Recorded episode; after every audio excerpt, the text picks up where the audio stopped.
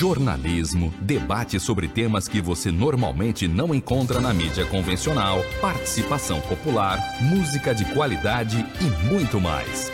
Web Rádio Censura Livre, a voz da classe trabalhadora.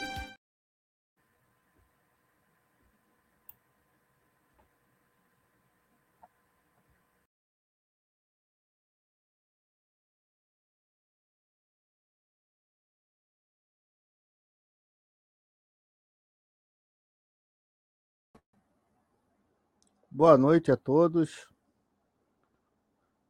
Eu sou o Marcelo Deodoro, da Comissão de Moradores da Comunidade Indiana Tijuca, C, Sensite. Esta é mais uma edição do programa Quintas Políticos Culturais, organizado pelo Coletivo de Coletivos, em parceria com a Web Rádio Censura Livre. Integram o Grupo Coletivo de Coletivos o Centro de Educação Popular, Margarida Maria Alves, o Centro Socialista, o Centro Cultural Otávio Brandão, CCOB, o Coletivo Casulo, o Coletivo Ela, a Comissão de Moradores da Comunidade Indiana Tijuca, Sensite, a Frente Ampla Suburbana, FAZ, e Grupo de Pesquisa e Políticas Públicas, Movimentos Sociais e Cultura, GPMC. Você que está acompanhando ao vivo, por favor, curta a transmissão, se inscreva no canal da emissora no YouTube e deixe uma pergunta, um comentário ou uma crítica. Temos a campanha por uma educação de qualidade para todos. Ajude com qualquer quantia depositando ou fazendo a transferência para o Banco Itaú, agência 6553, conta corrente 59 703, dígito 7. José Manuel, CPF 794 478 487 53. Agradecemos sua participação, audiência e ajuda financeira. O nosso tema de hoje é Balanço de 2021 e perspectivas para 2022.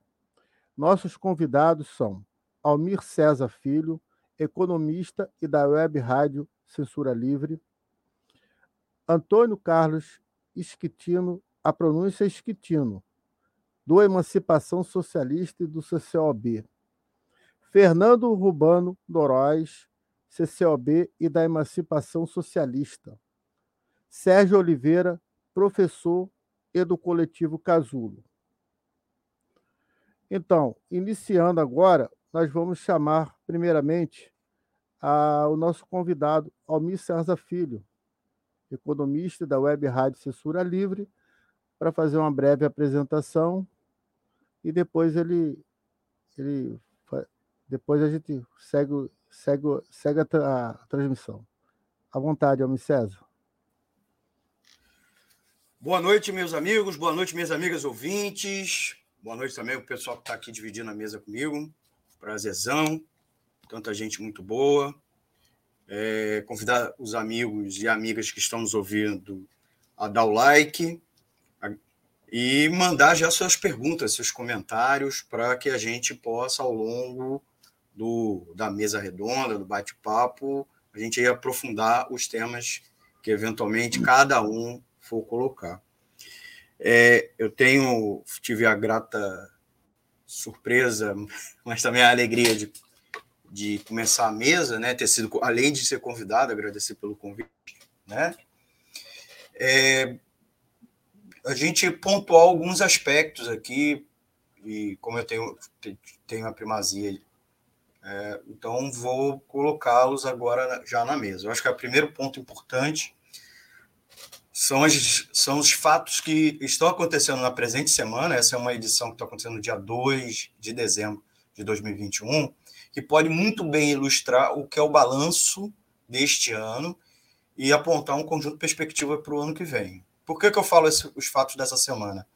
Porque eles são bem ilustrativos e também a, é a soma do acúmulo dos fatos sociais que aconteceram é, ao longo de 2021. Um deles, sem dúvida nenhuma, é a, é a continuação né, da pandemia de Covid e que aparentemente não tem, não tem, ao contrário de muitos otimistas, que não se limitam aos negacionistas, mas também no campo de cá também tinha muita gente otimista, achando que a Covid, a pandemia, iria se encerrar este ano e talvez é, mesmo nem no ano que vem. Então, com, tanto com a, a, continuação do agravamento da Europa, que tinha passado por um processo de reabertura, é, é redução das medidas de isolamento social, porque a Europa garantiu um processo de vacinação muito mais acelerado que o nosso e antes da gente,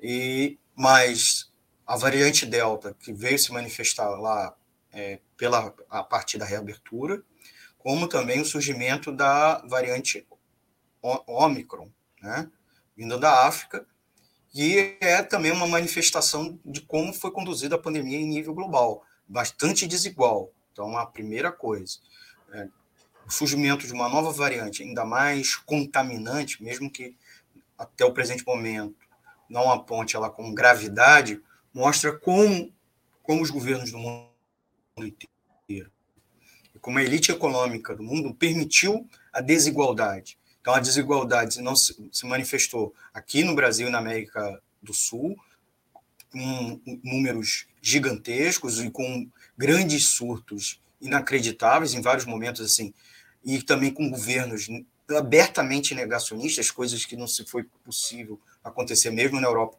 com governos de extrema direita à frente é, dos seus regimes democráticos. Então, aqui chegamos a mais de 600 mil, quase 700 mil mortos, na qual mais é, quase dois terços dessas mortes são deste ano, certo? Então, mostrando a gravidade da pandemia ao longo deste ano. E, assim, boa parte das contaminações de, acontecidas em 2021, em 2021, dados de vários institutos de pesquisa, como Data Favela e algumas pesquisas até mesmo na Fiocruz, apontou alguns fatores, e não necessariamente o negacionismo. Também, né, cidades que votaram em massa em Bolsonaro em 2018, também foram algumas que registraram maiores, maior quantidade de casos, mas não só, como é, cidades com alto percentual de população em, é, em aglomerados subnormais, vulgo, favelas, comunidades populares, né, comunidades pobres, também registraram um maior número de contaminados e são geralmente as pessoas que têm maior vulnerabilidade no, junto ao sistema de saúde, porque não tem plano de saúde, tiveram que recorrer ao sistema é, ao sistema público, que em alguns momentos colapsou, teve à beira do colapso. Então, essa desigualdade global e a, o fato da pandemia, é, enquanto doença continuar, são fatores importantes, são principais registros de 2021. Nós não conseguimos controlar a pandemia em 2020, não necessariamente por problemas científicos, uhum. sim pela questão da desigualdade e é, é a desigualdade vai intensificar a pandemia para o ano que vem, certo? Porque tem novas variantes aí surgindo, deve surgir outras. E com ela, né, se mantém, se prolonga a crise econômica. Então, para concluir essa, tá essa primeira rodada, nós temos, portanto, uma profunda crise econômica para o ano que vem, inclusive porque os governos não souberam se planejar na questão básica, que é a própria pandemia. Mas tem outros aspectos que numa próxima rodada eu trago aí para vocês. Ok, obrigado pela bela, bela apresentação. Agora vamos chamar o Antônio Carlos Esquitino, da Emancipação Socialista e do CCOB. Ele está na sala? Sim, boa noite. Pode fazer é, sua, sua explanação. Ah, tá, obrigado. Boa noite a todos os companheiros de mesa, ao mediador Marcelo. É, de antemão, companheiros, eu vou pedir uma desculpa aqui aos ouvintes também, né? Boa noite. É, que nós estamos aqui no Centro Cultural e de vez em quando passam uns ônibus aqui, um barulhozinho e tal, e nós temos um cachorro aqui também, o Apolo, que pode dar umas latidas aí, tá, pessoal? Desculpe aí. E, eu, e como disse o Marcelo, eu sou Antônio Carlos é, Esquitino, sou membro do Conselho Diretor do CCOB, e também militante de uma, de uma organização socialista chamada Emancipação Socialista. É, companheiros, na questão de avaliar o ano de 2021, eu vou retroceder um pouquinho e vou colocar uma avaliação desde 2019, né? Quando o governo Bolsonaro é, assumiu a, o governo brasileiro. É, a primeira coisa que eu queria assim colocar também é que a minha avaliação aqui ela não é necessariamente a opinião do Centro Cultural Otávio Brandão, tá? Da direção e dos associados. É uma avaliação é, individual baseado, é, claro, em discussões políticas da minha organização. E companheiros, uma coisa que a gente já coloca sempre em, em primeiro lugar é que esse, esse governo, é, para nós, não, não, não está caracterizado que ele é um governo fascista. Por quê? Ele tem dezenas de componentes fascistas, é verdade, nele, mas esse governo ele não se pautou por um golpe de Estado e fundou um partido único e perseguir e torturar e matar qualquer estudante que esteja lutando para que a passagem não aumente, por exemplo, né? O governo fascista ele é caracterizado por essas por essas características aí, né? Ele não admite nenhum tipo de, de oposição. O caso mais clássico que nós temos no mundo é o, o Mussolini na Itália, né? No entanto, esse governo é de extrema direita, militarizado, né? Um governo que vem sofrendo é, alguma, uh, algum desgaste, né? Algum não, alguns desgastes. Ele é verdade, está muito desgastado, mas é um governo que, no entanto, ele se mantém é, no controle no controle da, da pauta, digamos assim, né, a pauta, o calendário é, econômico tocado, é, digamos assim, pela, pelo sistema capitalista no mundo que se reflete aqui no Brasil. Né? Ele, apesar de todo esse desgaste, o governo está no controle, é, não houve muitas é, muitas lutas assim que causaram algum impacto nesse governo. Tivemos aí algumas greves, como da Petrobras, dos Correios, heróicas, greves heróicas aí do, dos trabalhadores, mas que não afetou de forma efetiva o governo, né?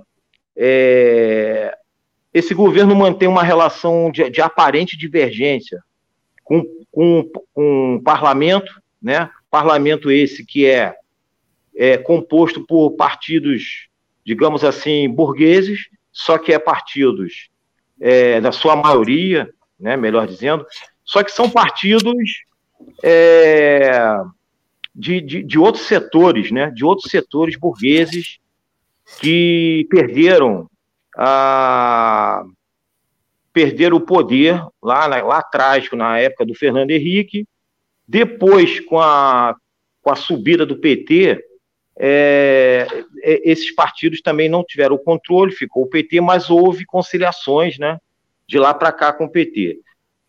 O fato é que o, houve um outro setor de extrema-direita que conseguiu chegar né, e foi empossado. Esse governo, no entanto, apesar desse desgaste, ele vem conseguindo manter a, o processo de privatizações, privatizações, não conseguiu todas ainda, mas vem conseguindo com algum sucesso.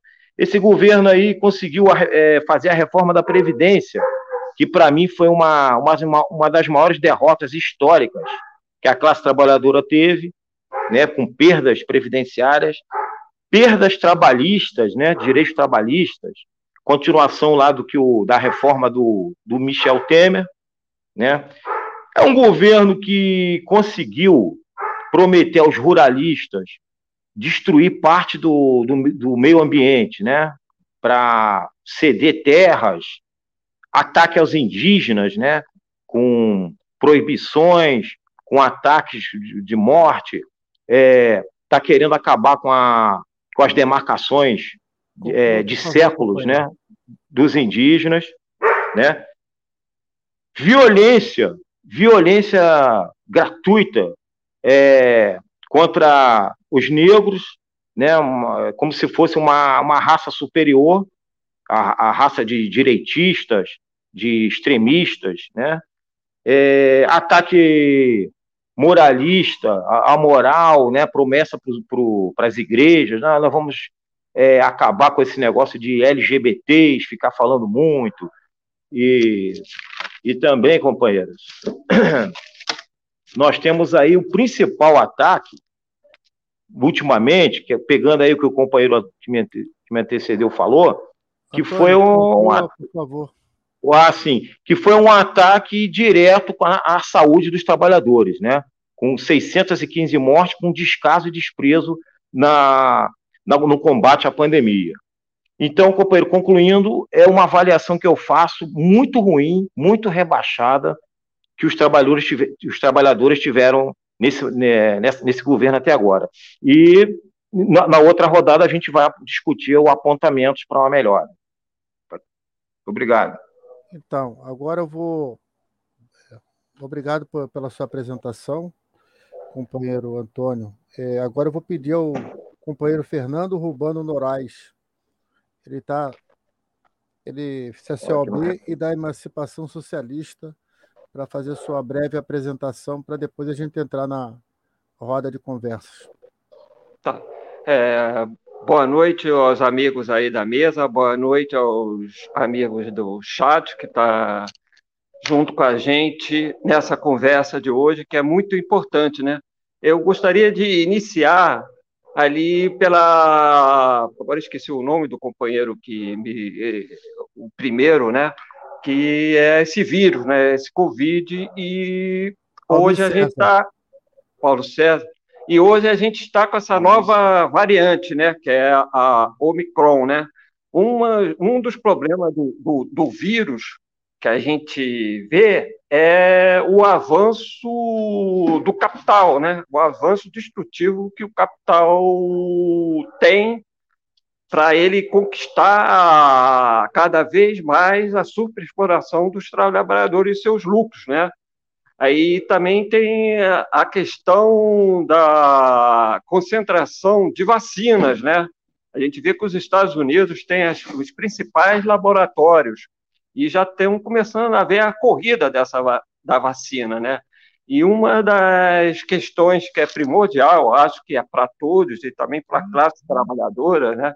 E para aqueles países periféricos como o continente africano, né, que não tem vacina, são a quebra de patente dessas, dessas vacinas, né, em que você possa produzir elas em qualquer laboratório, né? E nisso tudo, hoje, colocando para o Brasil, a gente vê esse 2021, infelizmente, com quase 650 mil mortes, né? Pode ser até muito mais devido ao, a, aos erros de contagem né? e tudo mais, a gente vê que quem sofreu mais é a classe trabalhadora, né? aquela classe tra trabalhadora que não pôde ficar em casa trabalhando de home office, né? são os trabalhadores de supermercados, os rodoviários, os, que trabalham no metrô, enfim, há, há um contingente grande da classe trabalhadora, né? E a gente vê também o descaso que foi dos governos do Estado, né? E apesar de a gente ter um SUS, mas a gente viu o problema que houve lá em Manaus, né? Que foi e que, que a gente teve essa CPI da Covid, é, teve o problema da, é, daquela Previt, daquela prestadora de saúde, que não deu em nada, né? A gente vê que foi, é, foi toda uma discussão que ficou em vão, né? A gente não vê as pessoas lá de Manaus, os médicos que eram responsáveis, ou o próprio secretário de saúde, ou, ou o governador, que, que agora aqui não me lembro o nome, serem condenados por isso, né? E, infelizmente, acho que a, a gente vai discutir isso mais tarde, que a única solução é que a classe trabalhadora se una para derrotar esses, esses problemas todos que a gente tem, né? É só isso aí. Muito obrigado pela sua apresentação e agora nós vamos passar para o companheiro Sérgio Oliveira professor e do coletivo Casulo. É, boa noite a todas e a todos né, que estão nos acompanhando nesse evento, evento que congrega um conjunto de coletivos que atuam em regiões né, periféricas e comunidades do Grande Rio de Janeiro. Uma iniciativa que, que começou a ser articulada e que hoje né, se concretiza, mas que começou a ser articulada já faz dois anos, ou um pouquinho mais, e que vem tendo, com todas as suas dificuldades, um empenho muito grande na perspectiva de enfrentar uma conjuntura extremamente cruel, dura, adversa aos interesses dos trabalhadores, principalmente os trabalhadores que vivem nessas regiões tão vulneráveis do nosso Estado e do nosso país. O primeiro bloco é um balanço. Né? E nesse balanço de 2021, nós do coletivo Casulo gostaríamos de ressaltar a importância do nosso empenho na perspectiva do trabalho voltado para a organização da sociedade a organização dos trabalhadores pela base, numa perspectiva de retomada dos movimentos populares, da organização social dos trabalhadores, para que possamos juntos, numa relação de escuta profunda, construirmos ações concretas que tenham por objetivo enfrentar essa lógica cruel que vem devastando né, o nosso planeta, que é a concepção de mundo capitalista. Essa concepção de mundo capitalista está claro para todos nós que é uma concepção falida, portadora de tragédias, desgraças, não só para o conjunto da humanidade, mas para a natureza, tão fundamental para a vida de todos nós neste planeta. É importante ressaltar também que o movimento dos coletivos, enfrentando essa dura conjuntura, com todas as suas dificuldades, desenvolveu e vem desenvolvendo importantes campanhas pelo princípio da solidariedade, que tem, dentro da sua dimensão, dentro da sua capacidade, salvado vidas, assim como tem dado ânimo, esperança a um conjunto, a uma fração da sociedade, para que encontre elementos que sejam necessários à sua organização e luta contra essa lógica de mundo que nós estamos vivendo. Falando um pouco da pandemia, né? Começamos lá atrás com as campanhas de máscaras. E como foi importante aquelas campanhas. E como continua sendo importante a defesa das máscaras, do uso das máscaras, dos protocolos de distanciamento, higienização. Mas junto com isso a gente luta pelo saneamento, pela água, como um bem público pois sabemos que a privatização da água é tirar do conjunto dos trabalhadores um direito fundamental à sua vida, né? e sabemos o quanto é importante termos uma política de saneamento, de água tratada nas comunidades, principalmente nesse momento cruel da pandemia. Né? E a gente percebe claramente a crueldade daqueles que tomam o Estado para servir ao capital, quando tiram água das comunidades, quando coloca de uma forma mais vulnerável as pessoas diante da doença. Então, essa pandemia ela tem sido enfrentada por nós, ou temos buscado enfrentá-la, porque nós entendemos que ela revela as profundas desigualdades e as mazelas dessa sociedade. Né?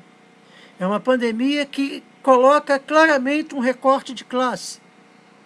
Coloca claramente que negros, mulheres, jovens, indígenas, as culturas tradicionais que estão na perspectiva da pobreza, do assalariamento, do desemprego, da precarização, da informalidade, que, que formam, na verdade, a maior fração da sociedade, essas pessoas é que estão verdadeiramente morrendo. No conjunto que o Almir César sinalizou de mais de 600 mil mortos no Brasil, beirando a 700 mil mortos, segundo dados, dados oficiais, com certeza a maior fração de mortos são aqueles que não têm acesso a planos de saúde, o que revela o quanto é fundamental para o conjunto dos trabalhadores lutar pelas políticas públicas de saúde, lutar pela, pelo SUS, enquanto um serviço universal de saúde, mas um SUS que esteja voltado para atender efetivamente as necessidades da classe trabalhadora. Então, nesse primeiro momento, o balanço que nós fazemos de 2021 é um balanço que, de muita luta, luta que temos que continuar, luta que precisamos aprofundar e que precisamos trazer para essa luta cada vez mais pessoas do conjunto dos trabalhadores que hoje se encontram, na sua grande maioria, numa perspectiva de informalidade. Obrigado. Eu que agradeço, todos aqui agradecem a sua participação. Então, essa primeira apresentação do, dos convidados ela foi muito boa. Parece até que todos vocês é, formaram a corrente, cada um botou um elo da corrente, né, foram pontuando coisas muito importantes. Agora vamos fazer essa pergunta aqui. Qual a avaliação de cada um sobre a campanha do Fora Bolsonaro e Mourão? Gostaríamos de ouvir de cada um dos convidados o que, que acha, pela mesma sequência que foi as apresentações. Pode ser? Cinco minutos para cada. Fica à vontade. Então, então sou o primeiro, Marcelo? Sim, Vamos sim, lá, eu acho primeiro. que sim. É, eu tinha no meu, na minha primeira apontado que esta semana é o maior exemplo do conjunto das marcas. Né? Um dos comentários fala de inflação e crise econômica que eu queria apontar. Mas vejam, uma das notícias dessa semana, vamos lá, os conjuntos de notícias relevantes até quinta-feira, ou pelo menos de domingo até hoje. Um deles é filiação do Bolsonaro no PL. Então, isso significa que Bolsonaro, além de continuar governando, vai tentar a reeleição. Certo? Um partido que é um partido do Centrão, mas e não só qualquer partido do Centrão, foi o partido na qual Lula tinha seu vice em dois mandatos presidenciais e que vários dos governos estaduais do PT e várias prefeituras eles estão juntos. Ou o PT com cabeça de chapa ou o PT é, na vice ou, ou compondo o governo estadual e municipal. Então, isso significa que a campanha fora Bolsonaro, a despeito de qualquer força e de necessidade e de qualquer entusiasmo da vanguarda, ainda não alcançou seus objetivos. Por quê? Porque um conjunto da burguesia ainda apoia freneticamente, mesmo Bolsonaro registrando apenas 19 pontos percentuais de apoio. Também notícia divulgada esta semana. Um presidente tentando a reeleição com maior percentual de popularidade na história do país. E um, um dos presidentes com maior é, impopularidade também na história do país. Ainda não perde para Dilma e está quase patado com o Temer. Certo? Outra notícia relevante dessa semana: Lula se reúne com Alckmin.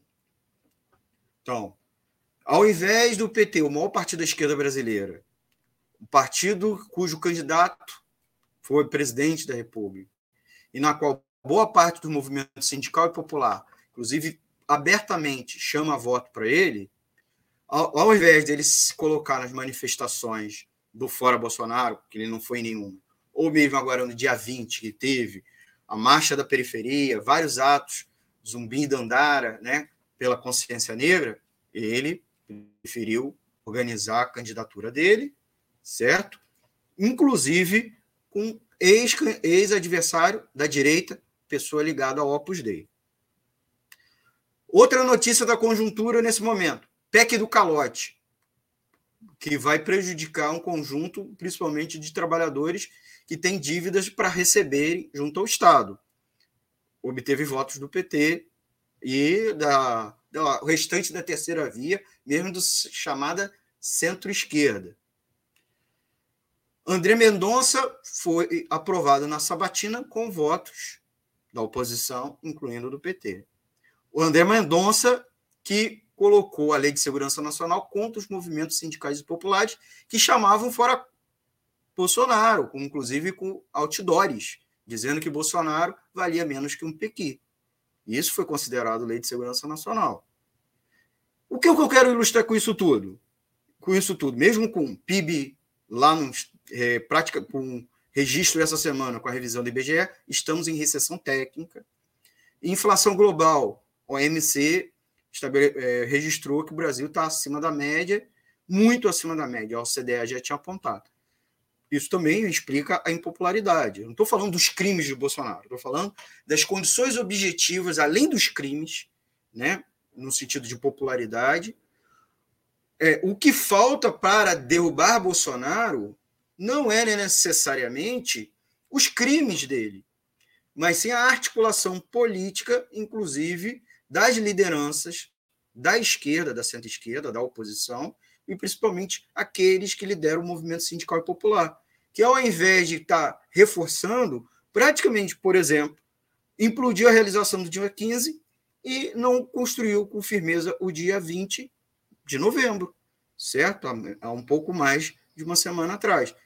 Então, gente, essa é a situação que mostra o porquê o, o fora Bolsonaro não surtiu efeito em 2021. Isso não quer dizer que não vá surtir efeito em 2022. O grande problema é que há uma pressão para uma agenda política eleitoral e não de mudança real efetiva no momento presente.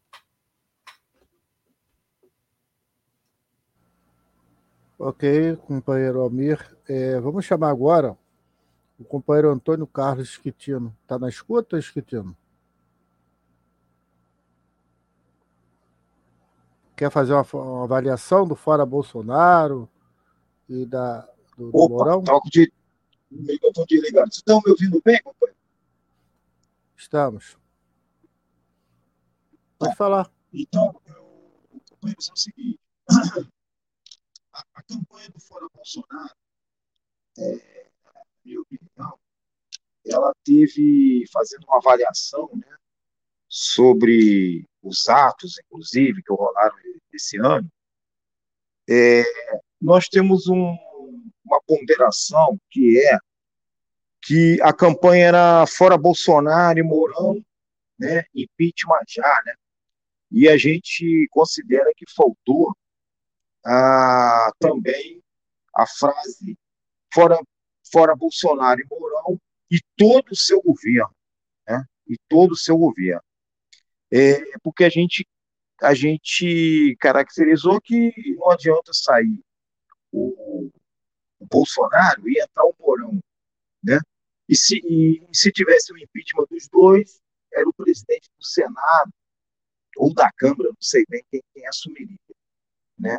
A verdade é que esses atos é, foram oito atos bons, mas que não, não progrediu, porque, na nossa visão, na nossa opinião, houve uma, uma espécie assim de uma espécie de um acordão, né? não é aquele acordo feito, escritinho, certinho, mas um acordão a partir do momento ali né, que os processos do, do, do candidato Lula é, foram extintos. Né? Então, me pareceu que descambou para, para o lado de. a partir dos, dos processos serem arquivados e tal, descambrou para o lado é, um pouco, um pouco não, eleitoreiro é, como solução né, os problemas todos enfrentados aqui na nossa economia, na nossa saúde e tudo mais. É, acreditamos que perdeu força e, em função dessa, de, desse, desse desvio, desse desvio, pouco a pouco, é, ganhando contornos eleitoreiros. Né?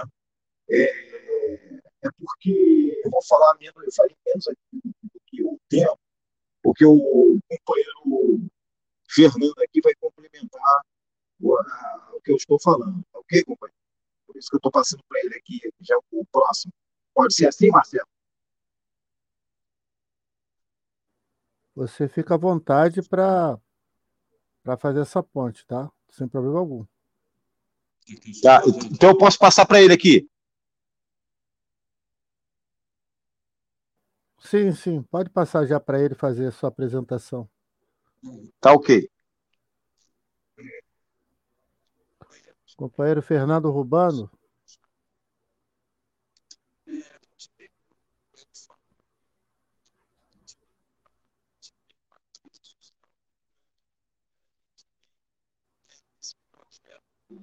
Eu não sei se é meu áudio, mas parece que. Alguém está escutando o áudio do Fernando? Não, nenhum. Fernando, seu áudio está meio. Fernando.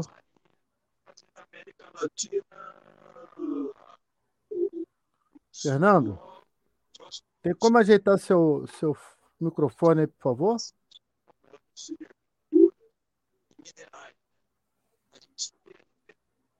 É, Fernando, o retorno não está bom, não.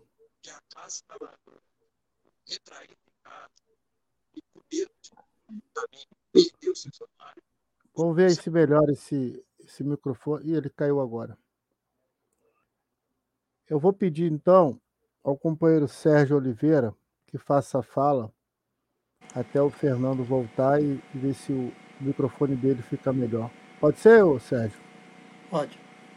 Tudo bem. É, a pergunta qual é mesmo que foi colocada? Justamente a campanha fora Bolsonaro e Mourão. Se ela. Qual foi a sua avaliação dessa campanha? Se houve efeito Sim. positivo ou negativo? Fale o que, que você acha. É, na verdade, a minha fala não é a minha fala, né? Não é o que eu acho.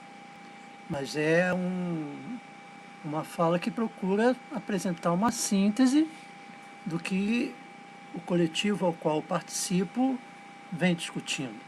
Né? Nós entendemos que essa, esse movimento né, que se constituiu do Fora Bolsonaro, Fora Mourão, né, se justificava por todas as razões, mas principalmente por conta da política econômica desse governo e a sua atitude frente a sua total né, atitude de desprezo ao povo brasileiro no que diz respeito às políticas de saúde, né? que com certeza tem que ser colocado na conta desse governo como o principal responsável pela maior parte das mortes do nosso povo o desrespeito à natureza, o desrespeito ao meio ambiente, aos povos tradicionais, etc. Então se justificava. A nossa presença, inclusive, enquanto coletivo, se deu em algumas atividades, em alguns movimentos.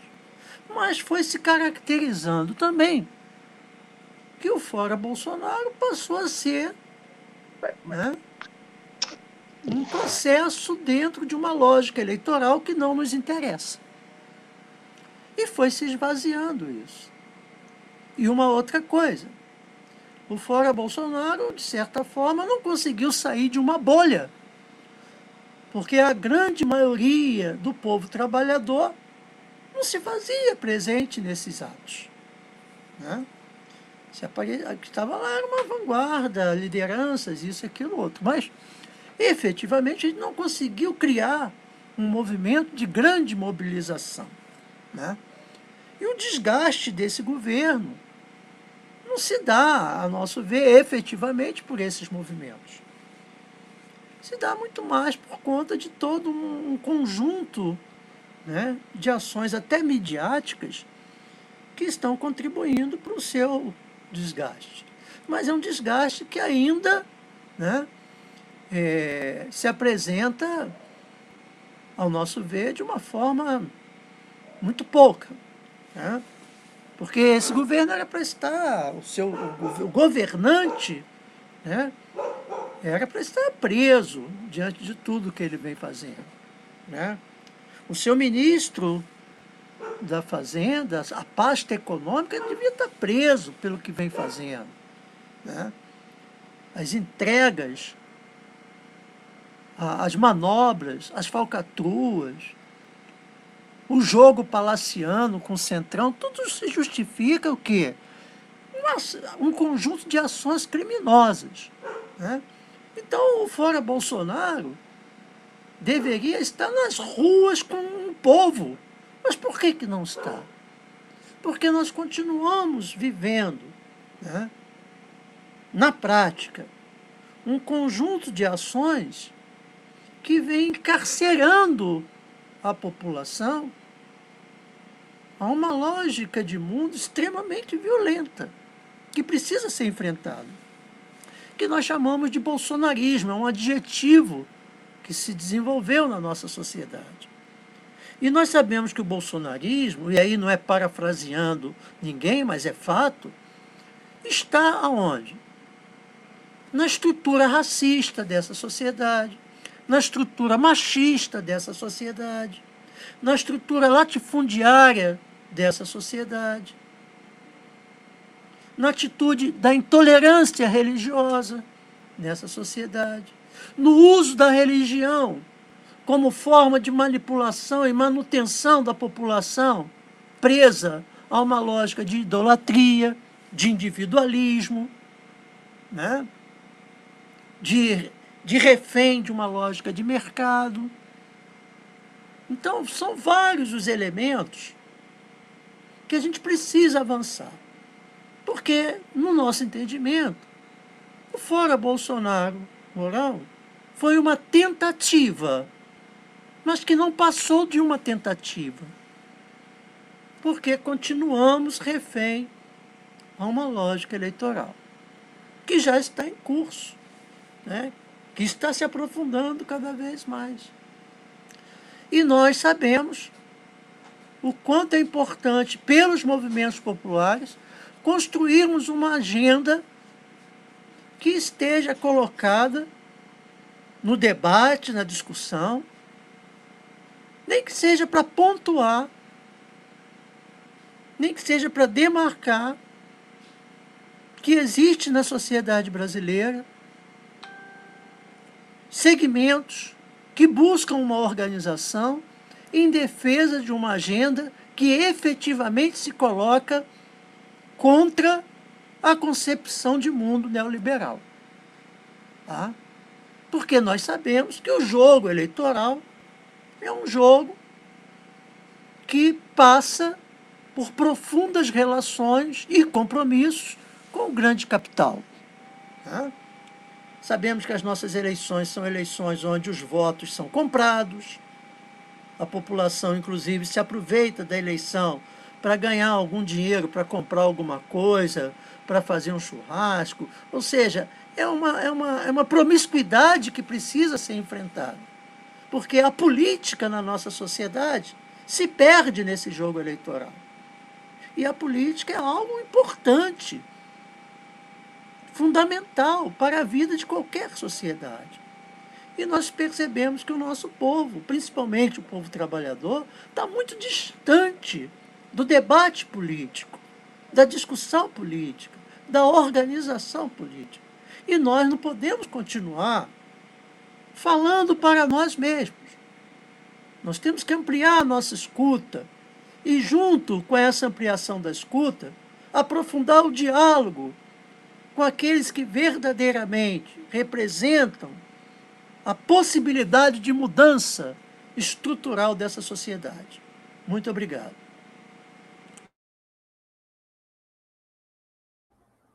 Agora a gente vai entrar no intervalo, tá? Deixa, deixa. Um breve, um, um breve intervalo, ok? Para manter o projeto da Web Rádio Censura Livre de uma mídia alternativa, buscamos apoio financeiro mensal ou doações regulares dos ouvintes, de amigos e parceiros, já que não recebemos recursos de grandes empresas, políticos ou partidos. Seja um apoiador regular e ouça o agradecimento no ar durante as edições dos nossos programas. Sua ajuda é muito importante para nós. Enviamos prestação de contas mensal aos nossos apoiadores. Temos uma vaquinha virtual permanente.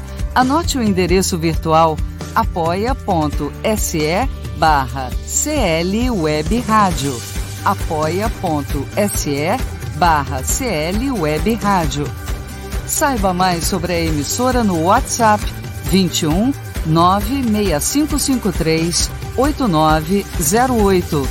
Web Rádio Censura Livre. A voz da classe trabalhadora.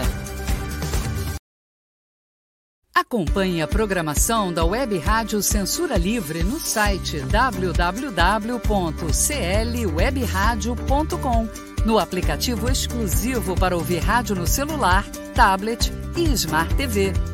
A emissora também está no Rádiosnet, um dos maiores aplicativos para esta finalidade, na nossa página no Facebook e no canal da emissora no YouTube.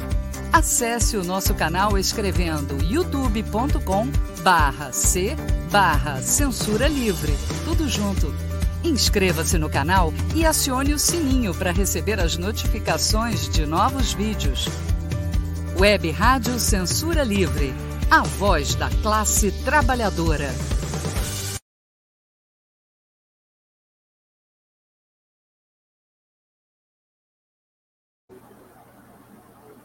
Boa noite a todos.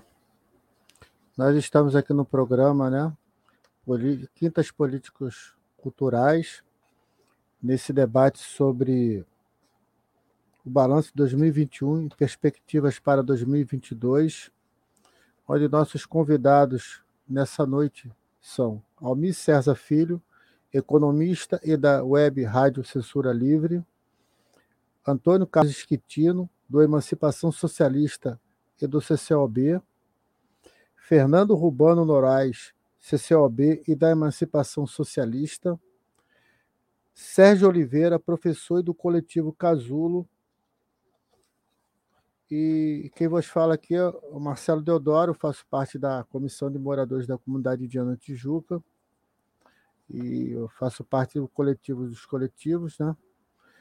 E a gente hoje é, teve a apresentação da, da, da, dos convidados que eu, que eu, que eu mencionei, onde cada um está narrando o que está acontecendo e a sua visão sobre do seu coletivo, né, da, da, da sua entidade, o que está acontecendo né, nessa, nesse balanço.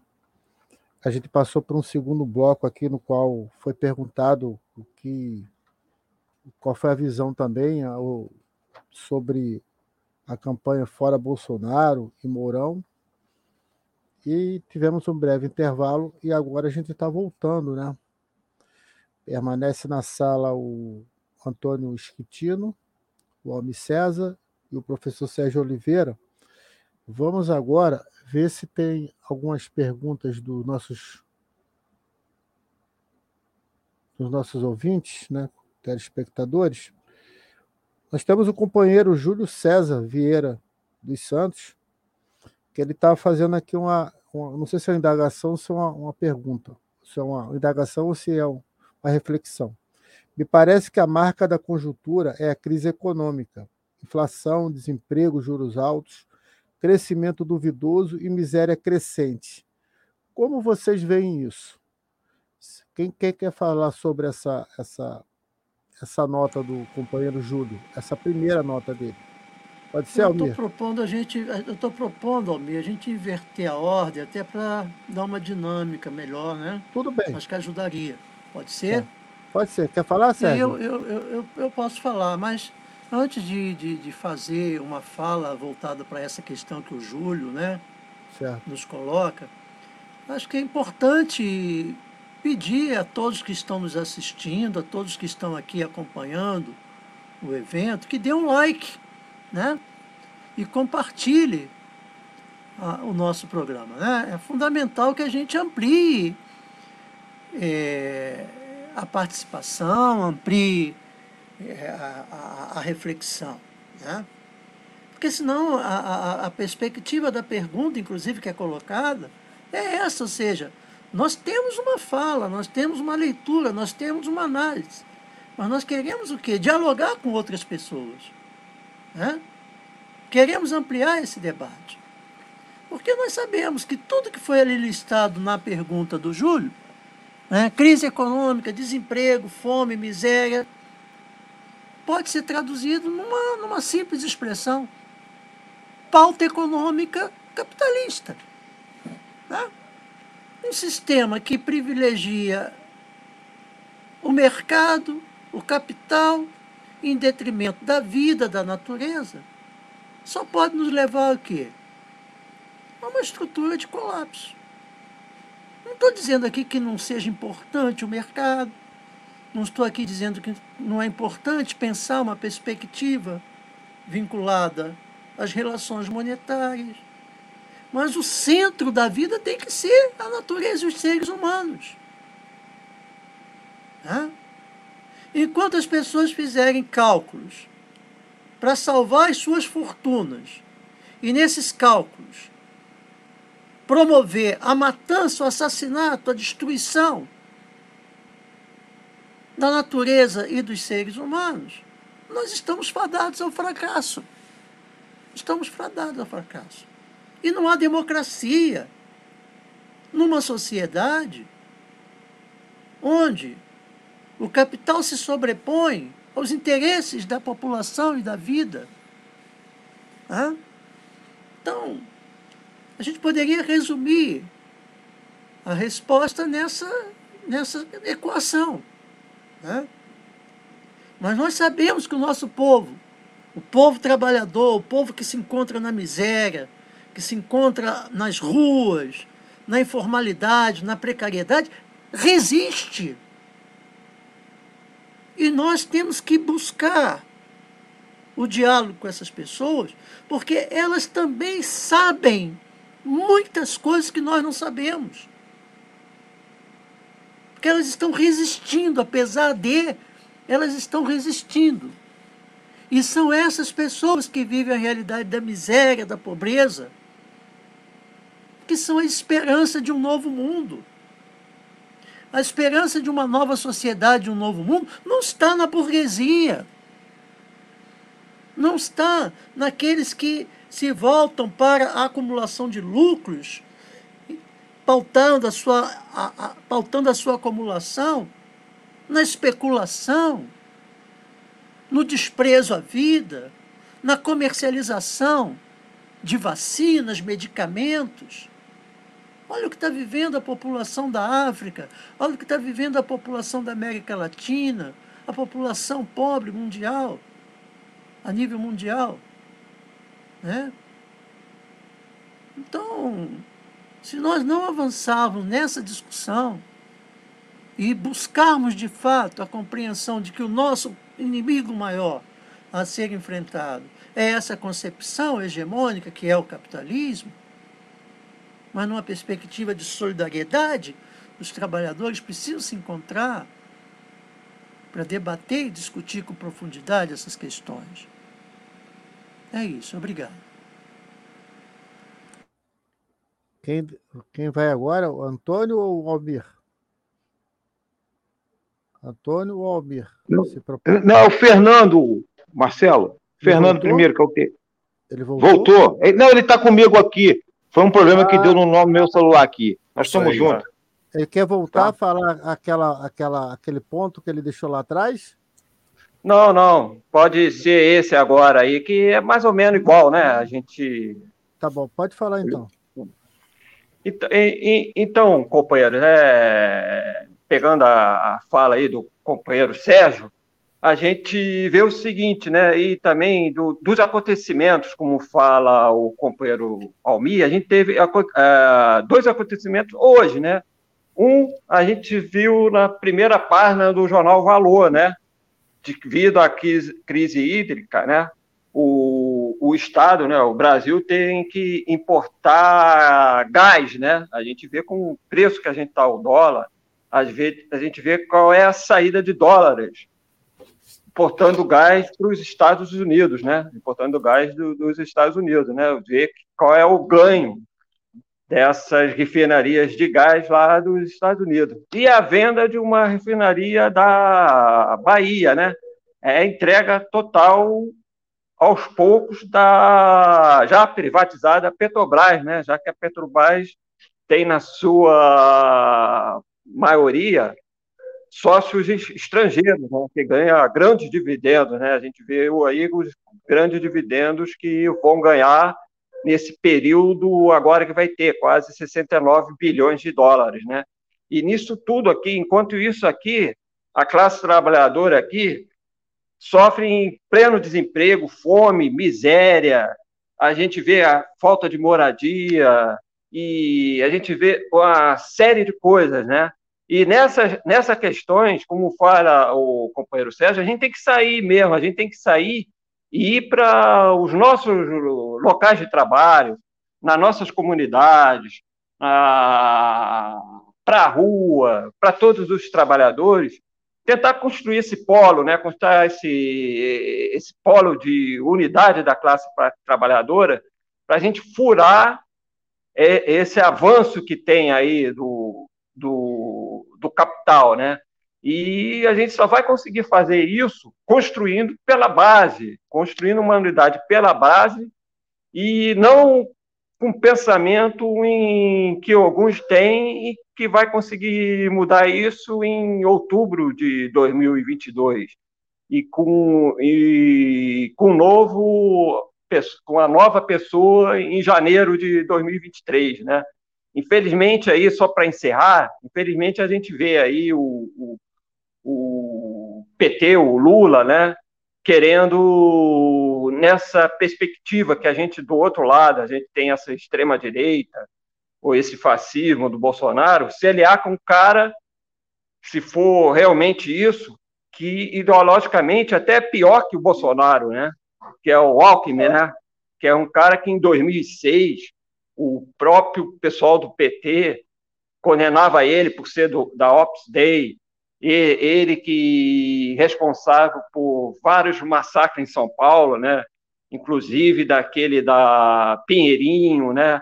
A gente vê os ataques que ele fazia aos funcionários públicos, quer dizer, um cara que ele é mais ideologicamente de direita, mais ideologicamente fascista que o Bolsonaro. Então, infelizmente, se essa se essa unidade se concluir, é um troço muito ruim para a classe trabalhadora, né? A gente tem que mostrar para a classe trabalhadora, a gente tem que disputar essa consciência. Por isso eu quero voltar, por isso esse troço importante realmente de ir para as ruas, ir para os seus locais de trabalho, e ir ali na esquina, ir nas comunidades, para a gente chamar as pessoas para discutir essa é, essa questão, né? essa importância de que é de você construir um polo para acabar com essa miséria, acabar com a crise de moradia, acabar com a crise de, de a pessoa não ter o, o, um gás, ter que ter que cozinhar o seu alimento numa lenha, numa lenha que causa problemas respiratórios, que é, se é outra coisa também, que devido ao, ao grande aumento que teve o, os botijões, né, as pessoas, às vezes, elas cozinham com qualquer tipo de lenha. E a pessoa cozinhar com qualquer tipo de lenha vai ocasionar algum problema respiratório para a classe trabalhadora, para esse pessoal que está cozinhando isso, né? E bem, e tem só isso aí, mas a gente tem que construir um polo fora esse 2022, fora esse processo de, de eleições né, Só isso aí. Obrigado, companheiro Fernando. Agora vamos ao companheiro Almir, né? Pode falar. O, An o Antônio vai falar? Eu, eu companheiro, vou falar rapidamente, porque. Falar, tá. É, é, eu, vou colocar rapidinho aqui o seguinte: a, a, as colocações do, do Julião é, é interessantes, né? E a gente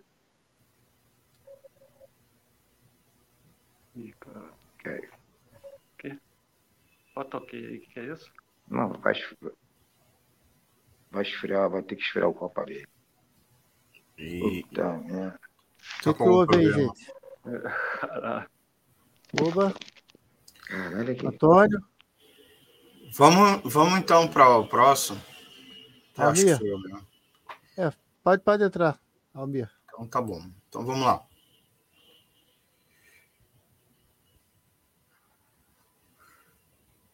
Bom, então vamos. Então, é, pegando o gancho é, iniciado pelo Sérgio Oliveira, acho que a primeira questão é, apresentado pelo companheiro que está nos acompanhando, né, pelo Júlio, é a questão da crise. Eu acho que a crise, nesse momento, ela tanto é a grande causa como a grande consequência né, de, de, da conjuntura, dos fenômenos estruturais e mesmo apenas conjunturais que se expressam na conjuntura em 2021. Porque ela está servindo, ela, a própria pandemia está retroalimentando, a crise política está retroalimentando a crise.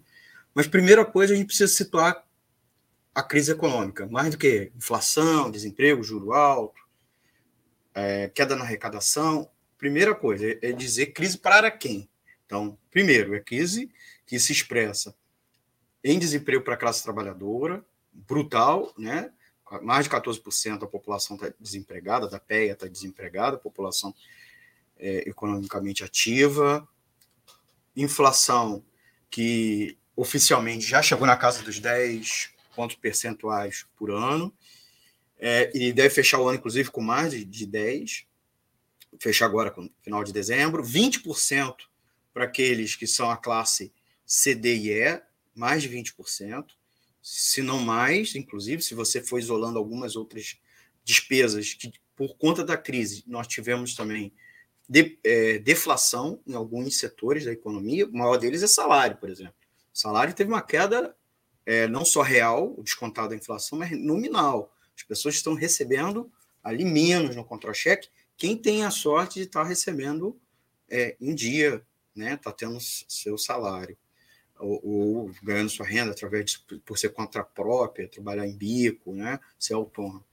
Mas aí eu coloco crise para quem? Porque para a classe trabalhadora, a crise é brutal.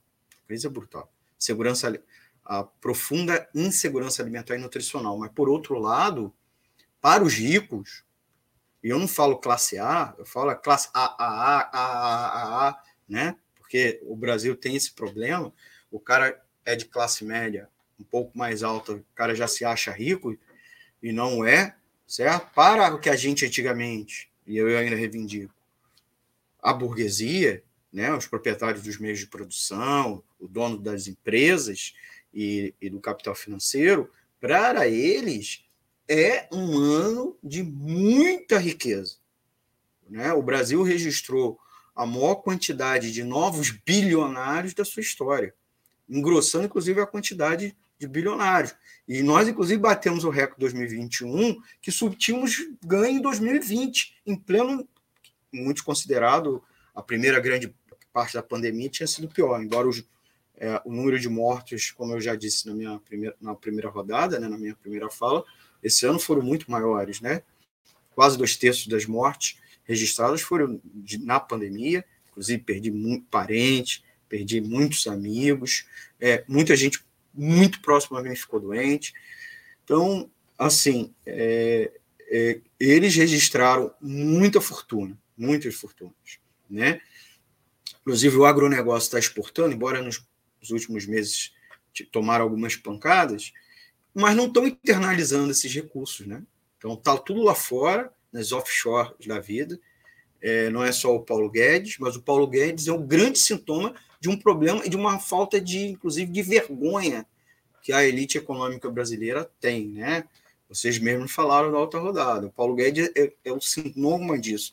E, inclusive, é quem opera dentro do governo e explica, em parte, porque a burguesia não ejeta logo Bolsonaro, apesar de críticas lá e colar, e não só são críticas pontuais, certo?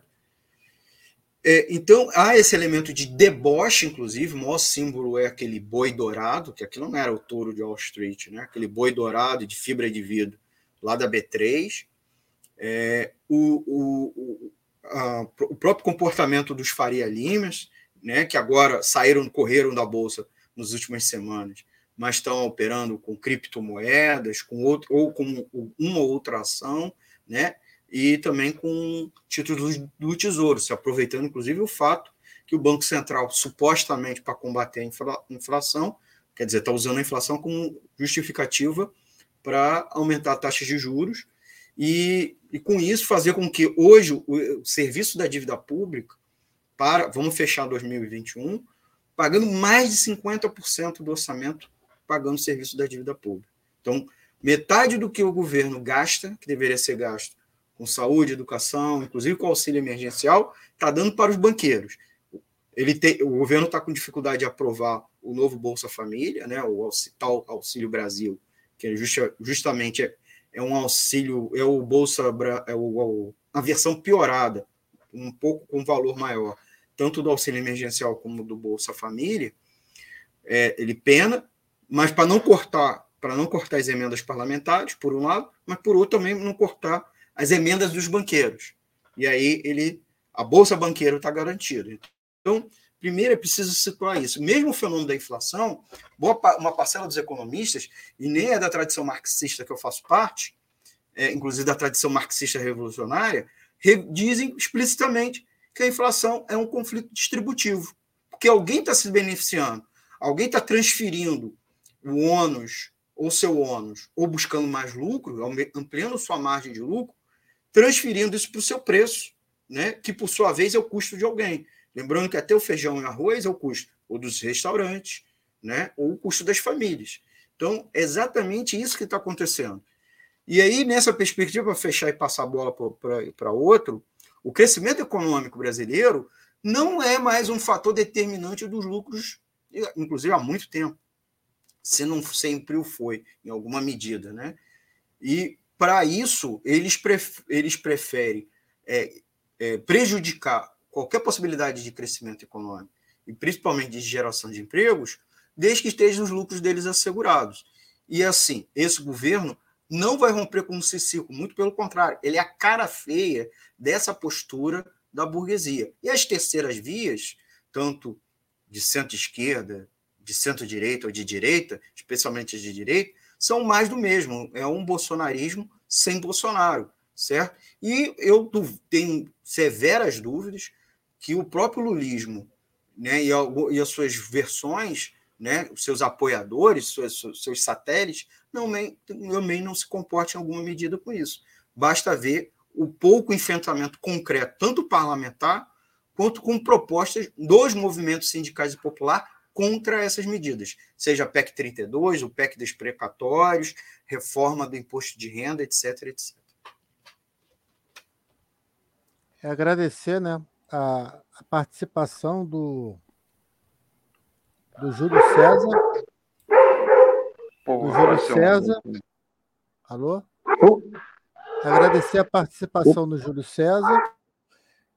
Aqui temos também a Graça Esquitino que nos acompanha, Lina Figueiredo.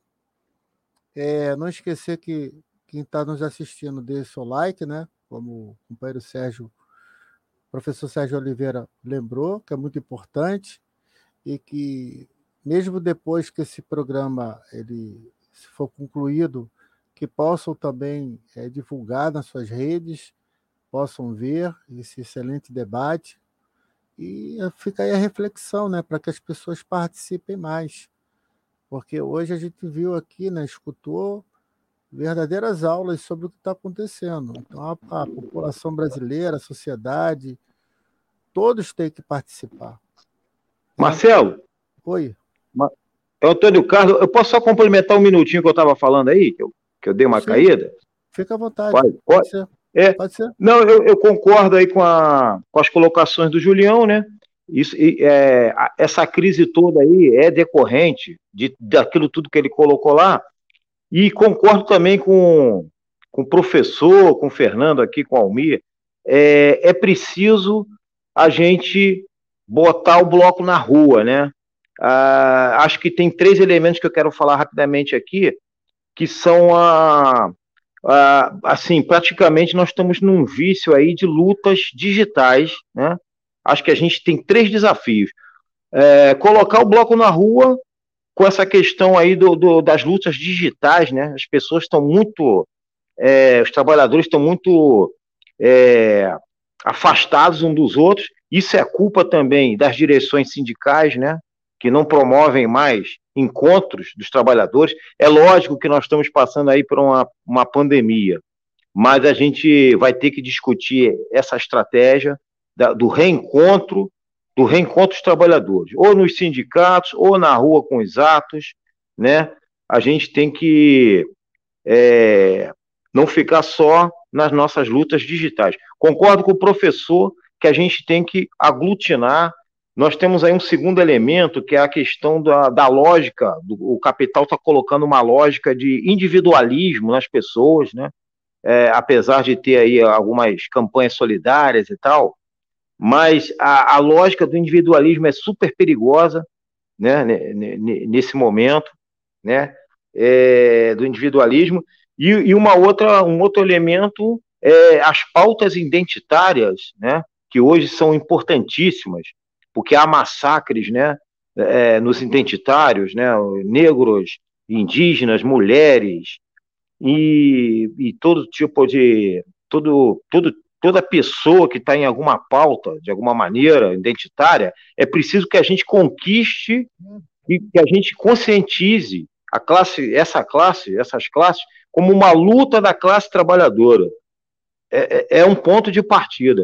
Ele, uh, nós temos que aglutinar esses trabalhadores massacrados duplamente numa, numa, numa luta de classe, classista, classista dos trabalhadores. Acho que está tendo uh, as pautas identitárias são super importantes, mas nós, nós não estamos ainda sabendo é, puxar esses trabalhadores para o nosso lado na luta contra o capital, na luta contra o individualismo. É, acho que eu falei tudo que eu tinha que falar, companheiro, tá? É, obrigado aí.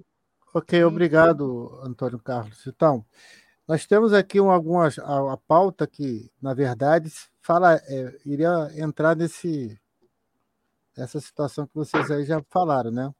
Mas fora os agradecimentos a quem nos apoia, fora o agradecimento a quem está nos assistindo, que também patrocina né, as campanhas que a gente está sempre realizando e está sempre aparecendo aqui embaixo, né, na sua tela, inclusive a, a conta para fazer depósito, para ajudar na campanha de máscaras, eu vou, já vou entrar aqui nessa, nesse, nesse outro ponto aqui para que vocês, convidados, possam já ir, ir falando. É, gostaríamos de saber as projeções de cada um de vocês para as lutas futuras da classe trabalhadora, dos movimentos sociais e sobre as eleições gerais de 2022. E, alguns já até falaram alguma coisa, mas eu acredito que pode acrescentar algo que não foi falado até agora. Pode ser? Aí vê aí quem, quem vai falar primeiro, se é o professor eu, Sérgio. Eu posso começar, se pode, não tiver nenhum. Pode ser. Pode ser? Fica bom. É, primeiramente, eu integro, né, como muitos aqui sabem, um coletivo. Esse coletivo é um coletivo que tem pessoas vinculadas a partidos de esquerda, pessoas que não têm vínculo partidário, mas que se posicionam no campo né, da esquerda, em defesa de uma sociedade socialista. Ou seja, é um coletivo que procura, dentro dessa diversidade de pensamento, construir consensos, construir é, propostas consensuais. E é dentro desse movimento, é dentro desse princípio que a gente, enquanto coletivo, é, tem deliberado e tem colocado né, algumas ações que nós entendemos como fundamentais para esse movimento de organização pela base, de organização do povo pobre, oprimido, a população mais vulnerável, de periferia, ou seja, os termos que nós usamos para tratar do conjunto dos trabalhadores, da classe trabalhadora. Então, nós entendemos que é fundamental a iniciativa de nos mobilizarmos pela formação política, né?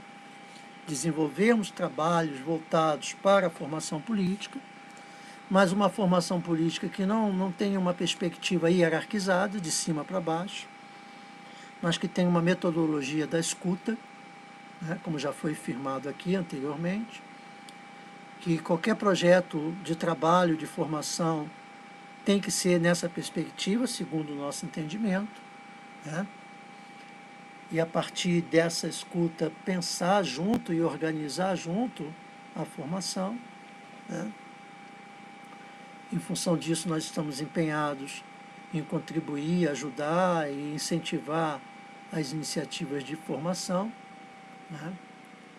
é, aglutinar coletivos sociais que estejam no campo das lutas em defesa de uma sociedade socialista, visando construir uma agenda com pautas bem definidas que traduzam a nossa vontade, o nosso interesse de luta contra o capitalismo. Né? Então, estamos empenhados em aglutinar, em ampliar o leque de coletivos que estejam dentro dessa perspectiva. Né? Estamos discutindo com calma o processo eleitoral, porque é importante também que tenhamos um posicionamento, até para debater com as pessoas, se colocar na conjuntura, se posicionar na conjuntura, entendendo estrategicamente como nós devemos agir. Né? Mas desde já sabemos que o processo eleitoral é um processo que se dá no marco é, dos interesses da burguesia, né? e que a gente precisa saber pensar estrategicamente dentro, desse, dentro dessa ação hegemônica que aí está, né? porque nós temos que ter cuidado para não vivermos é, isolados num gueto, conversando entre iguais. Né? Precisamos ampliar, precisamos disputar, precisamos é, travar uma disputa mesmo hegemônica, então o coletivo está empenhado nessa perspectiva de, de pensar com calma, né? E a gente tem apoiado, inclusive, algumas iniciativas institucionais que entendemos como sendo estratégias importantes para chegarmos a determinados setores da sociedade que estejam dentro dessa perspectiva que tem sido colocada aqui setores expressivos da classe trabalhadora, que hoje estão nos aplicativos, estão na informalidade, estão no subemprego, no desemprego, estão pelas ruas pedindo coisas, vendendo coisas. E nós temos que saber como se aproximar dessas pessoas e como construir com elas ações. E aí nós temos que pensar estrategicamente. Então, o coletivo tem promovido encontros, debates, tem promovido é, relações, buscando estabelecer relações, mas pautando toda a sua intervenção nessa perspectiva de aglutinar para fortalecer a luta dos trabalhadores em defesa de uma concepção de mundo né, que nós acreditamos ser possível de avançarmos na história em defesa de uma sociedade socialista. Obrigado. Obrigado, professor. Agora o, o companheiro Almir vai, fa vai fazer uma fala sobre o nosso programa aqui que está sendo transmitido. Pode fazer a fala, Almir. Na, na verdade, é, é para divulgar o programa, né? Mas eu também queria falar nessa perspectiva que o, da pergunta feita para o Sérgio. Deixa eu aproveitar, Fique então, convidar nossos amigos e amigas ouvintes que estão nos acompanhando, novamente pedir o like de vocês, o comentário. O like é importante por quê? Porque além de dar um retorno para a gente, é, também sinaliza nas plataformas que o nosso conteúdo está tá, tá sendo bem avaliado pela, por, por quem visualiza, né? E além disso, ao você dar seu like, você está educando, entre aspas, os algoritmos das plataformas, né? Para que mais conteúdo similar, o nosso mesmo, da Web Rádio, Censura Livre, seja exibido novamente para você. Então, mais conteúdo similar. Então, é uma forma importante. Então, o like é uma interação bacana e positiva para a gente, né, que está gerando conteúdo, e você também que está assistindo. É claro também os comentários ao final, né, a gente pode inclusive listar e agradecer quem interagiu aqui com a gente. Então, a primeira coisa. Segunda coisa, divulgar o programa, né? É, o meu programa, eu participo tem várias é, frentes de atuação, né? Vocês elencaram uma que eu participo, que é aqui a Web Rádio Censura Livre, faço parte do coletivo que produz né, os programas. E eu tenho um programa toda que era antes as quintas-feiras, agora são as segundas-feiras, que se chama Economia é Fácil, que é um programa na qual a gente procura analisar os destaques do noticiário econômico dos últimos dias, o tema econômico mais importante da semana, tentando com linguagem fácil é, e na ótica do na ótica do trabalhador e da trabalhadora tentar decifrar e buscar formas de a gente inclusive intervir melhor na realidade. Por acaso essa edição agora de segunda-feira é um tema mais lúdico, mas não quer dizer menos relevante. A gente vai estar conversando sobre as sagas da ficção científica, tendo um, um olhar econômico, um olhar político delas. É, o convidado desta semana é o Ademar Lourenço, que também faz parte aqui do coletivo e tem um programa também às segundas-feiras, que é o Conexão Brasília, né, que ele fala lá direto da capital federal, trazendo as informações da, da, do mundo ou do submundo da política da República do Brasil. E a gente vai fazer esse crossover né, para debater justamente é, as sagas da ficção, que elas são relevantes. Tivemos muito lançamento de, de filmes, livros recentes. E a terceira coisa é falar um pouco, vamos lá direto, essa, essa colocação nossa final, né? Que a gente, de certa maneira, já está indo para as perspectivas, né? Eu não sei se eu tenho mais tempo. A gente vai ter mais uma rodada, porque senão eu passo para o próximo companheiro. Pelo tempo, eu acho. Porque senão... Já está finalizando já, companheiro. Tá, então, eu já só para finalizar. É, com relação às perspectivas e eleição para 2022, eu acho que mais importante né, era nós, trabalhadores e trabalhadoras, não estarmos preocupados com a eleição de 22. A eleição de 22 é final do ano que vem. Olha só que crise que é o tamanho da nossa crise, né? é, um processo eleitoral que tem mais de nove meses aí pela frente, já foi a própria elite econômica é, e as classes políticas resolveram antecipar elas, tanto para gerar uma espécie de válvula de panela de pressão, de toda a pressão, de todo o vapor que está a, a conjuntura brasileira, para um processo político que é daqui a nove meses que não necessariamente vai mudar a realidade do país, óbvio que vai, vai mudar alguma coisa, mas mudar com profundidade nos aspectos necessários nesse momento. E uma outra questão que está colocada, inclusive, de chapas, interessa à classe trabalhadora? A classe trabalhadora teve uma experiência de 13 anos com o PT. Interessa à classe trabalhadora? Mesmo que o bolsonarismo, ou mesmo o governo Bolsonaro, ou incluo até o governo Temer, tenham sido muito ruins, né?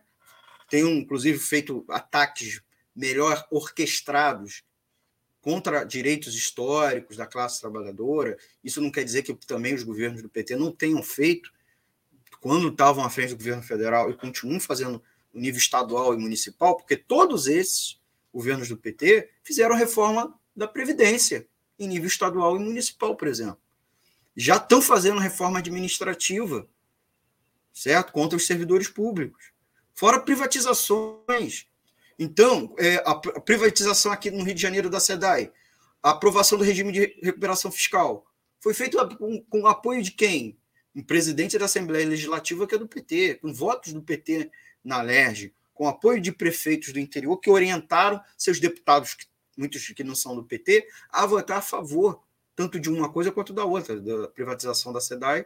Então, pensar, numa, pensar eleitoralmente no momento agora de Omicron, tempo de Covid, Omicron, no tempo presente, é, desemprego 14%, é, em alguns, na classe C e D, 25%, na classe E chega ao patamar de 36%, 38% da PEA sem emprego, né? fora o subemprego, que já chegou a 60% em alguns é, segmentos da PEA, PEA é população economicamente ativa.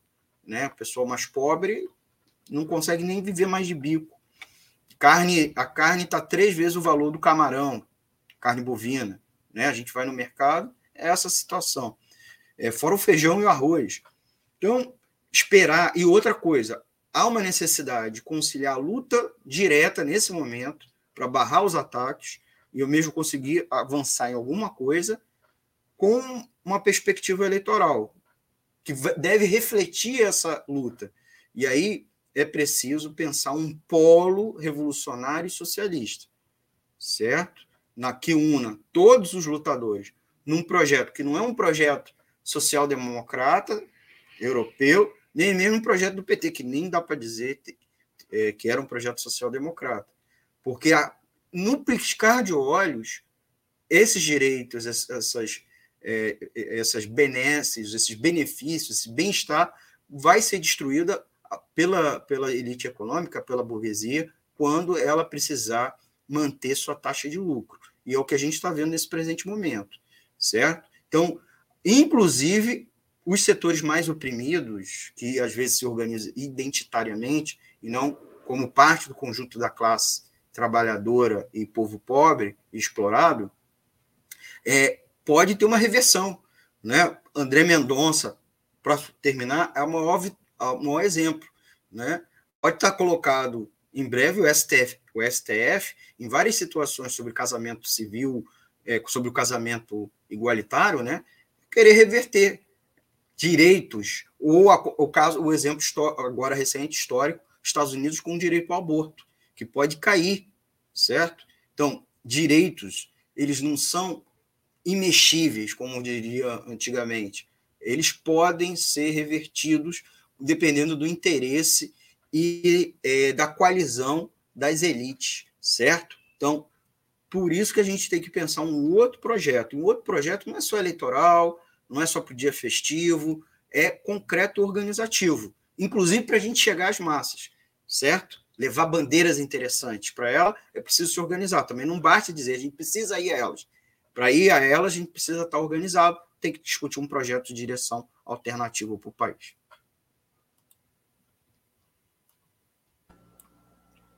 Estamos caminhando agora para o término né, do programa. Então, gostaria que essa, essa ainda há pouco agora essa narrativa do, dos convidados foi em cima do, daquela fala do, do Júlio, né? E depois foi em cima daquela perspectiva que eu coloquei aqui sobre as eleições. Então, gostaria que cada um dos convidados agora concluísse até o encerramento do programa. É, só fala, só o resumo do que, que vocês Fala você dois ou fala três aqui? Pode ser? Antônio, vai querer falar, Antônio? Vou. É, vou falar primeiro aqui, então, companheiro. Tá bom. É, estão me ouvindo bem aí, companheiro? Estão, né? Sim. Alô? Ah. Não, companheiros, é, eu, eu vou pegar um pedacinho aí do, do tema da, das projeções para encerrar.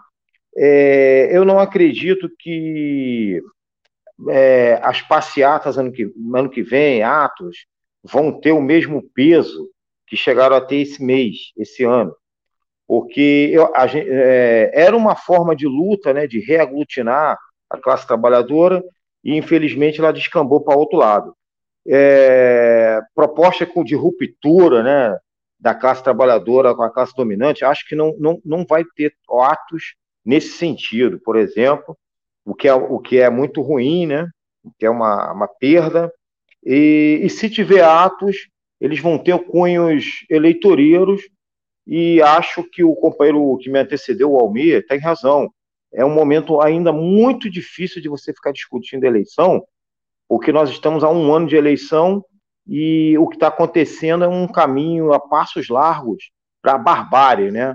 Nós temos violências diárias, cada vez mais pessoas debaixo de, de pontes, de rua, dormindo em rua, sem ter o que comer. Então, esse, esse, esse caminho aí para para a barbárie não nos permite ficar pensando em eleição agora. Tá? É, respeito, eu respeito muito o passado, né? Do, vou falar do principal candidato oposicionista ao, ao Bolsonaro, que é o, o Luiz Inácio Lula da Silva, mas não é alternativa hoje, em hipótese alguma, para os trabalhadores. Né? Você vê aí, é, já começa a costurar uma, uma conciliação aí com, com, com Alckmin, né?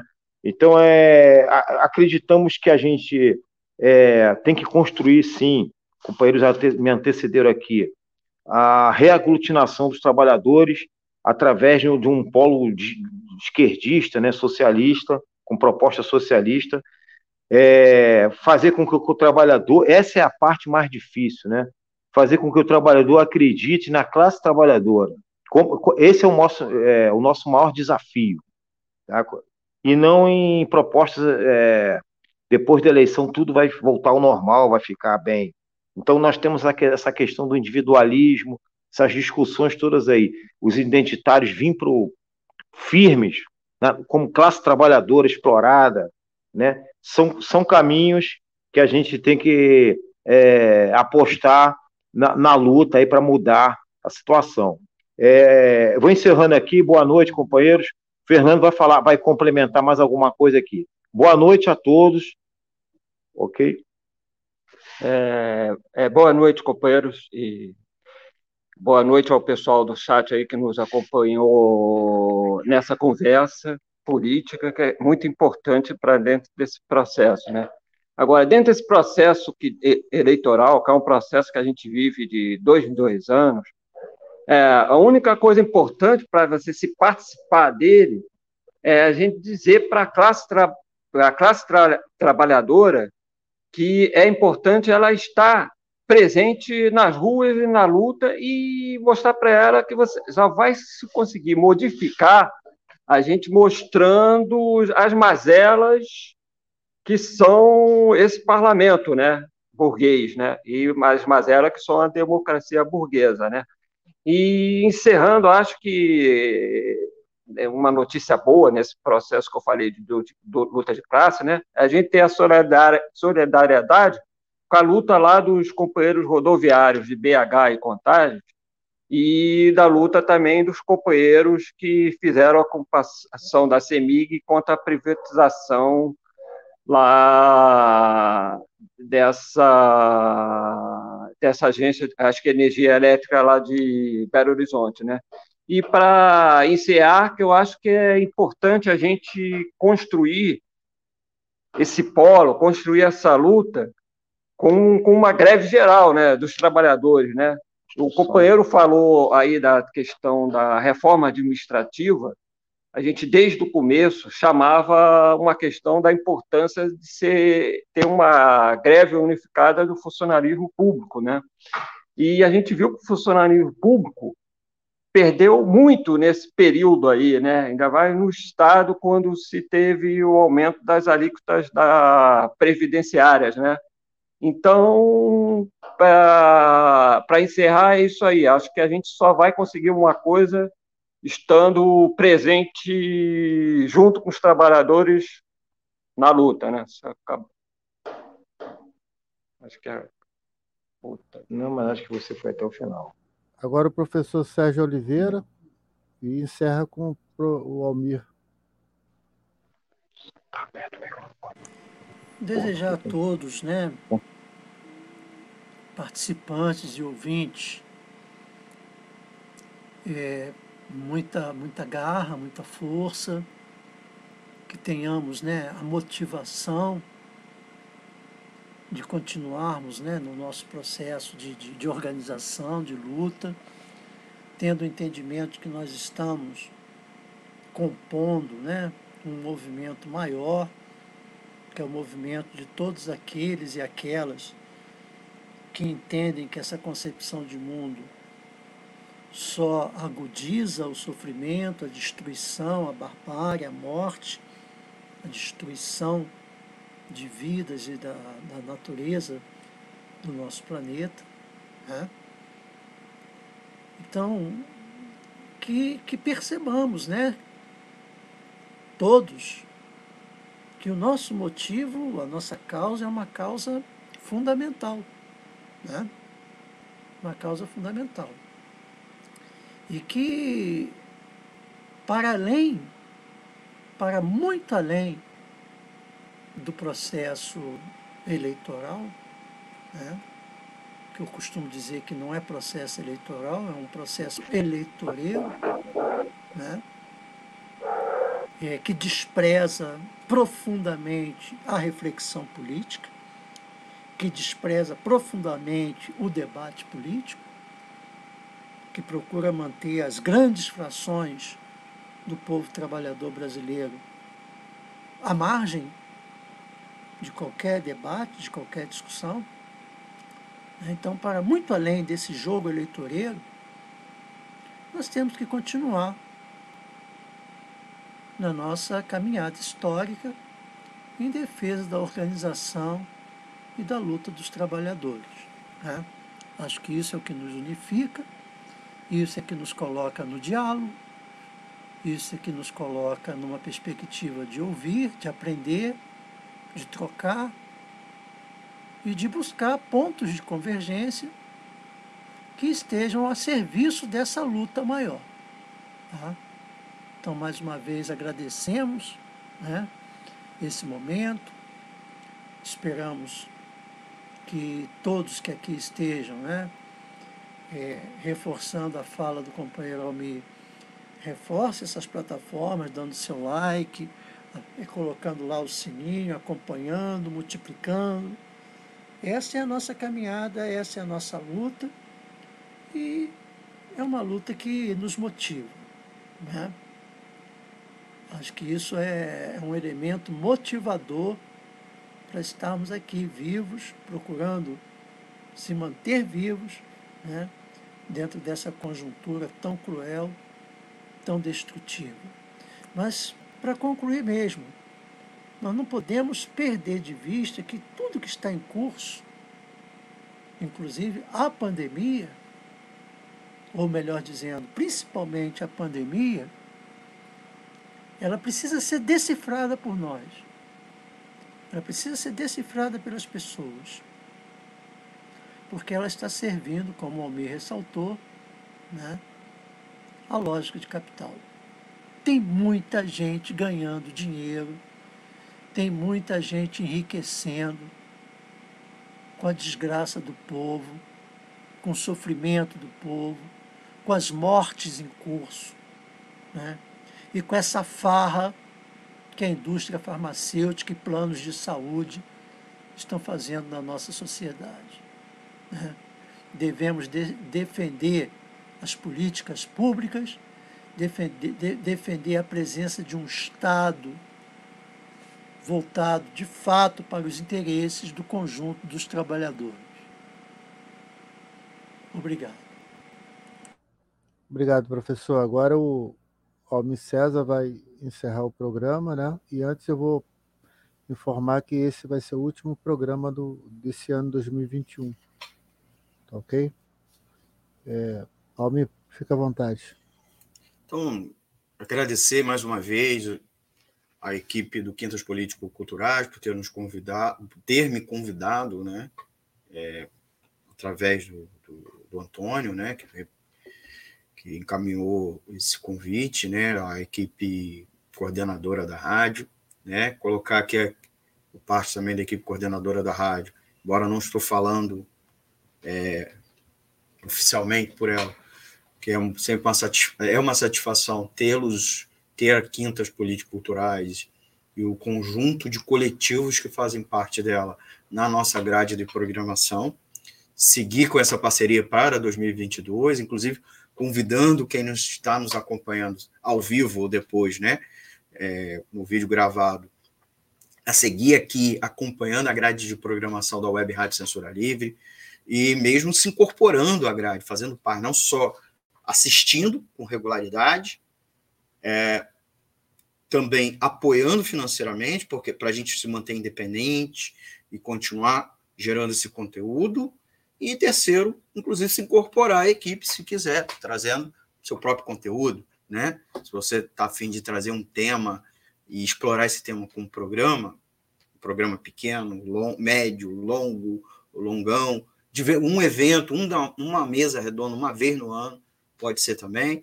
A grade da rádio está à disposição né, para você, é, principalmente é, liderança do movimento sindical popular ou não, mas mesmo da base, é, ou que não está organizado por nenhum deles, se organizar aqui com a gente. E para juntos, pelo menos eu defendo, é, que a gente vá construindo esse polo, esse polo alternativo, um polo revolucionário e socialista, que vá organizando as lutas para 2022, certo? E quando falo luta, é luta direta, para não ficar subentendido que a única mudança possível é a eleição, e não vai ser. E não é, certo? Se tiver mudança substancial em 2022, é com o povo na rua exigindo, acossando né, a classe política e jogando na defensiva ou fazendo, ou fazendo a elite econômica, a burguesia, retroceder. É a única forma de a gente ter conquista. Então a gente precisa se organizar, mas também se organizar é discutir qual é a pauta nossa, né? Qual é o nosso programa, seja um programa político para para a eleição, seja para as lutas do movimento sindical e popular. Não dá para que os trabalhadores embarquem, por exemplo, como está fazendo já as centrais sindicais, né, na qual, inclusive, sou diretor de um sindicato. O, meu, o, o sindicato que eu falo, a central do meu sindicato, né, eu sou é, servidor público federal, embora meu sindicato está na minoria, no, é, no, é, é, é contrassenso, né? É um dos poucos ligado a uma determinada central de síndica, e essa central está embarcando, inclusive foi uma que pediu reunião, Lula e Alckmin. Então, não dá. Também não dá para apostar em Bolso, versão é, variante Bolsonaro, que estão aí as terceiras vias, ou em neorreformismo, porque a gente já sabe qual é a, o fim disso. Então, colocando à disposição, agradecendo pelo espaço. É, é, foi muito bom todos, a participação de todos aqui, me senti é, muito feliz, né? É, tantas falas bacanas e é isso, estamos aí a serviço da luta para 2022. Marcelo, contigo. É, finalizamos então o programa, tá? E agradecendo a todos que foram convidados e, e participaram com suas contribuições. É, Também agradecer a direção da, da rádio. E é isso aí, gente. Até uma próxima e a luta continua. Até a próxima. Até a próxima, companheiros. Um a luta continua aí. A todos. Um abraço a todos. Muita paz e força aí para todos. Ele mesmo tira. É.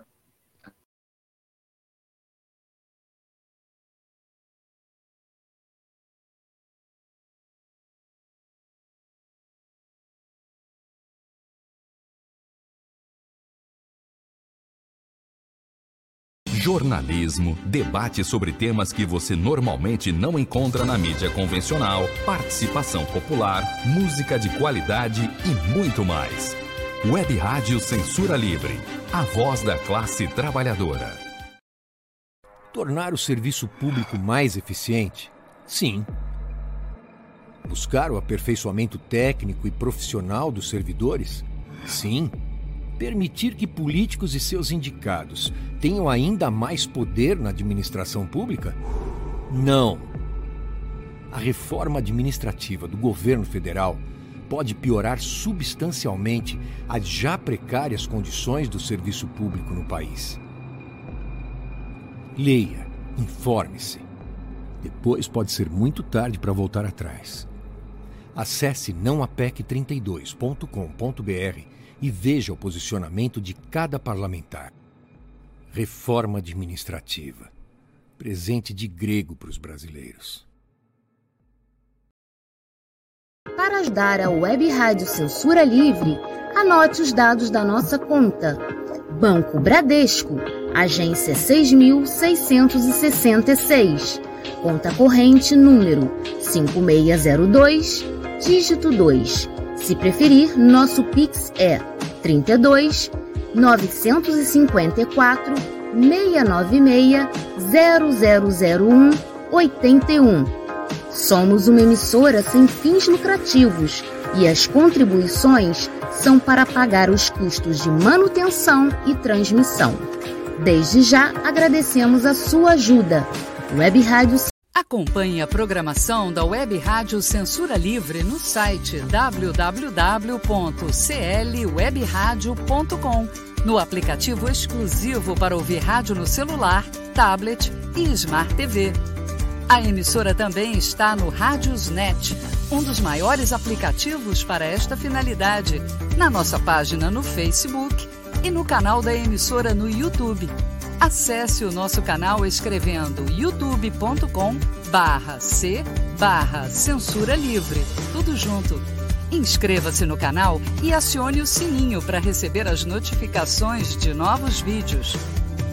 Web Rádio Censura Livre. A voz da classe trabalhadora.